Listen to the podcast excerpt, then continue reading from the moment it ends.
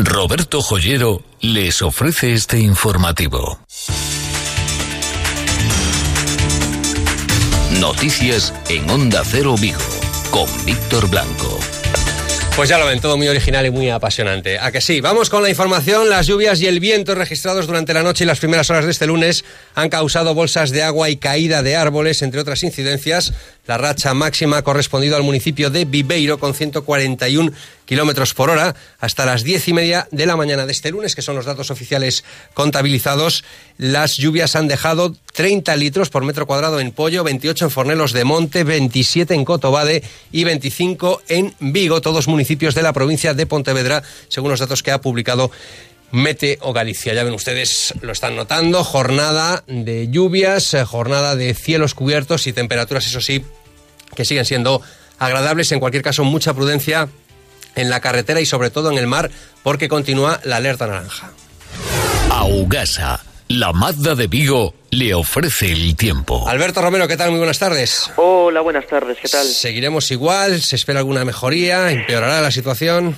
Seguiremos igual. La verdad es que es el tiempo típicamente otoñal. No hay que sorprenderse porque tengamos eh, esta situación meteorológica en Galicia, cielos parcialmente cubiertos sobre la comarca de Vigo y chubascos que caerán pues a lo largo de lo que resta de jornada. Ojo que la situación en el mar fuera de la ría de Vigo, lógicamente, es un aviso naranja por un mar combinado que la verdad va a estar alrededor de los 5 o 6 metros de altura. Esta situación complicada en el mar continuará justamente mañana, martes día 5. En tierra, mañana será una jornada muy semejante a la de hoy, con chubascos de tipo ocasional, incluso por momentos fuertes a lo largo del día y temperaturas que descienden mínimas y máximas. Estas temperaturas continuarán su descenso a partir también del miércoles. ¿Veis algún cambio esta semana o en general la tendencia será esta, la que estamos teniendo en el día de hoy? La tendencia va a ser esta. La verdad es que en general estamos viendo una semana pues eh, de frentes que llegan asociadas a esta borrasca profunda situada sobre Inglaterra, líneas de inestabilidad y la verdad es que vamos a estar así prácticamente la mayor parte de la semana. Ya la aparición del fin de semana podríamos ir matizándolo un poquito dentro del corto plazo a partir justo del miércoles. Muy bien, Alberto, pues muchas gracias un día más por atendernos en directo. Lo mismo, gracias, hasta luego. Augasa, concesionario Mazda en Vigo, les ha ofrecido el tiempo. Y hoy mucho más pendientes que de la campaña electoral, sin duda, están los vigueses y especialmente los celtistas del presente del Real Cruz Celta tras la destitución ayer tras la derrota frente al Getafe de Fran Escriba, la pregunta que se hace la gente en la calle es quién será el nuevo entrenador. No sé si hay oficialmente ya nuevo entrenador del Real Cruz Celta. Rubén Rey, buenas tardes. Buenas tardes, oficial no, pero ha dado alguna pista Carlos Mourinho esta mañana, será español, se anunciará esta tarde y en este momento sí que podemos anunciar aquí en Onda Cero, atención al nombre de Óscar García Junyent, un eh, viejo pretendido ya del Real Club Celta en algunas otras ocasiones, según algunos medios catalanes, Óscar estaría ya viajando rumbo a Vigo. En todo caso, esta tarde saldremos de dudas. Será un técnico español. No será, por tanto, Solari, que anoche sonó con gran fuerza como posible relevo de Fran Escribá. Esta tarde, insisto, el Celta en un comunicado eh, dará a conocer la identidad del nuevo entrenador pero atención, insisto, Óscar García Junyent, el principal colocado en este momento. Bueno, pues ese es el nombre, Carlos Mourinho, que ha dicho esta mañana que efectivamente, como dice Rubén, se anunciará esta tarde, que es español y que viaja en avión. Esto coincide, porque el señor Óscar Junyent, indudablemente desde Barcelona, tendría que viajar en avión. Enseguida les contamos más detalles. Faltan 10 minutos para las 2 de la tarde. Diego García está en el control técnico.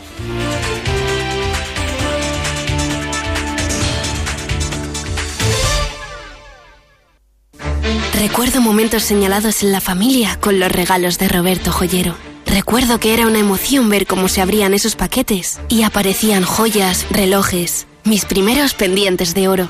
Hoy soy yo la que regalo y quiero transmitir la misma emoción. Roberto Joyero también es para mí. Roberto Joyero, en Velázquez Moreno 32 y 34, Vigo. Noticias de Vigo con Víctor Blanco. Denuncia de esta mañana, el sector de transporte de la Federación de Servicios, Movilidad y Consumo de UGT acaba de denunciar ante la Inspección de Trabajo de la provincia la realidad que está suponiendo la apertura a su juicio del nuevo centro logístico de Amazon en la localidad de Oporriño, con fecha día 2 de octubre, la mercantil de origen en Barcelona ha contratado a más de 50 trabajadores de la comarca con contratos supuestamente indefinidos. Son contrataciones de Amazon y tras ese supuesto impulso económico y laboral se esconden, según UGT, condiciones laborales que desde ese sindicato consideran fraudulentas, por ejemplo, jornadas de 14 horas diarias de lunes a domingo en el devenir diario de esos trabajadores que nunca llegan a cobrar esas horas extraordinarias si cobran 1.250 euros brutos al mes, contratos indefinidos con un periodo de prueba de 30 días que casualmente no superan el periodo de prueba, según denuncia UGT, alegando la empresa que esos aprendices no han superado dicha prueba, esos trabajadores, y a pesar de trabajar más del 150% de la jornada máxima legalmente establecidos en su labor de entregar los productos de Amazon a los clientes del sur de Galicia, denuncia también UGT despidos de palabra y también incumplimientos del convenio provincial del transporte de mercancías. Estas son las denuncias que ha realizado el sindicato UGT con respecto al funcionamiento de ese centro logístico de Amazon en Oporriño, recientemente inaugurado. Mientras las buenas noticias llegan desde Citroën, al menos en lo que se refiere a la cadencia de producción del nuevo vehículo, hoy por la tarde se inaugura un nuevo turno con 600 nuevos trabajadores en los próximos meses aumentará aún más la cadencia de producción. Juan José Muñoz es el presidente del Comité de Empresa de Citroën. No estamos a tope, podemos subir la cadencia, sobre todo en el sistema 2, que es el con el nuevo P24, el, el 2008. En el sistema del K9, o sea, lo que es la furgoneta K9, pues aún podríamos aumentar algo más, podemos aumentar algo más, pero tenemos poco más margen ahí, porque estamos trabajando a tope, fines de semana, noches, todo lo que podemos. Y hace unos meses les hablábamos eh, del colectivo denominado En Colectivo, que empezaba a aunar firmas, a unar a gente para denunciar colectivamente la situación que se ha vivido en toda la comarca de Vigo con esa ampliación, esas obras de ampliación del puente de Rande y los perjuicios importantes que ha causado a personas privadas, a autónomos, en definitiva también a empresas. Hoy han tenido una audiencia previa ya con la justicia por esta situación. El presidente de En Colectivo es Diego Maraña. ¿Qué tal, Diego? Muy buenas tardes. Hola, muy buenas tardes. Bueno, ¿en qué consistía esta primera jornada, digamos, judicial sobre este asunto y cómo ha resultado? Bueno, pues la verdad, el resultado ha sido muy bueno, favorable y evidentemente es un paso más que ya vamos avanzando de cara a esa sentencia a efectos de la reclamación de los peajes que de forma indebida, según la Fiscalía, se han cobrado en ese periodo de obras. Pues los pasos fueron, por un lado, eh, por parte de OSA se cuestionó una cuestión procesal, eh, quería de nuevo eh, que el Ministerio de Fomento fuera parte en este juicio y de nuevo el juez dijo que no estimaba porque evidentemente no hay una legitimación para llamar al Ministerio en, esta reclamación. Segundo aspecto, pruebas. Eh, se presentaron una serie de pruebas y lo importante eh, en esta fase probatoria son las testificales que hemos, se ha conseguido que los agentes de la Guardia Civil que vivieron en directo las retenciones y la paralización van a testificar en este juicio. Es decir, estamos hablando de una prueba objetiva de la situación real que, por así decirlo, eh, se vivió para todos aquellos afectados. ¿no? Entonces yo creo que eh, es importante el avance de la audiencia de hoy. Eh, se ha puesto ya fecha de juicio 11 y 12 de febrero y bueno, esperemos que eh, de alguna forma en ese periodo de tiempo sigamos sumando afectados a través de la página web de En Colectivo para que todos aquellos afectados que no han presentado todavía su reclamación se puedan sumar y logremos una masa crítica importante de la reclamación. O sea, todavía a día de hoy se pueden apuntar. Sí, por supuesto. Entrando en la página web en colectivo es muy fácil. Al fin y al cabo es cumplimentar un formulario y adjuntar o bien el extracto de la tarjeta bancaria del pago o bien el extracto del OBET de eh, utilización de ese periodo de febrero del año 2015 a junio del 2018. ¿A cuántas personas eh, están ya apuntadas? ¿A cuántas personas estáis representando ya?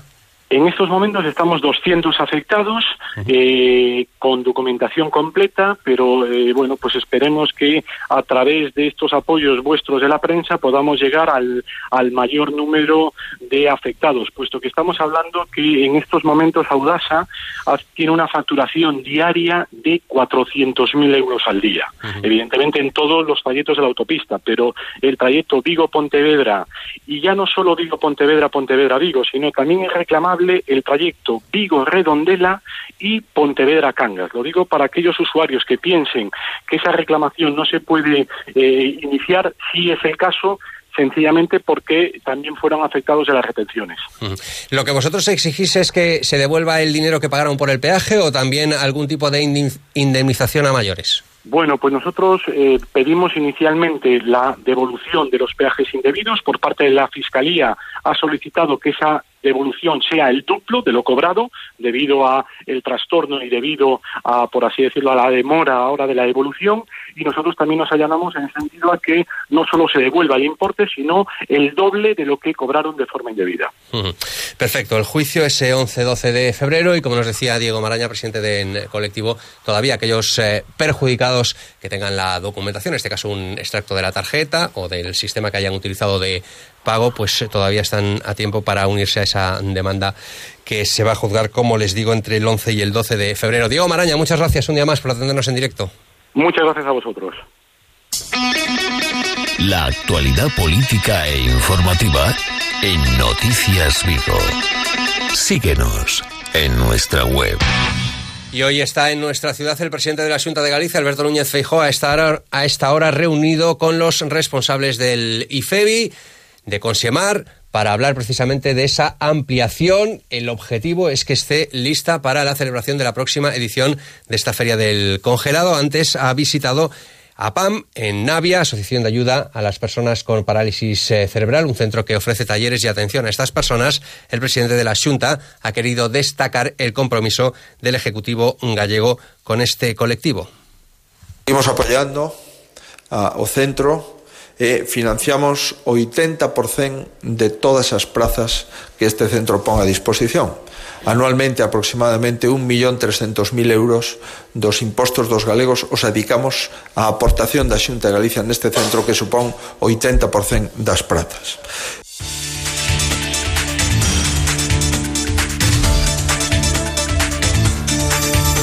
Dos detenciones en las últimas eh, horas por parte de la policía local, una por un individuo por supuestamente haber cometido un delito de violencia de género contra su pareja de 27 años de edad. Ocurrió en el barrio vigués de Teis y quizá la denuncia eh, producida por la policía local más llamativa de las últimas horas es un individuo que iba caminando por la calle Rosalía de Castro y le pidió a los agentes de la policía local que le hiciesen el control de alcoholemia. Iba paseando, no había habido ningún accidente, los agentes le dijeron que no y según eh, el testimonio de los eh, policías locales se puso agresivo, comenzó a insultarlos incluso con algún intento de agresión, por lo que fue indudablemente identificado. Nos vamos, hoy el tiempo de información ha sido más corto, cielos cubiertos y precipitaciones, no solo durante la jornada de hoy, sino también durante los próximos días, según nos ha contado Alberto Romero al comienzo de este informativo. Llegan las noticias de España y del mundo. Buenas tardes.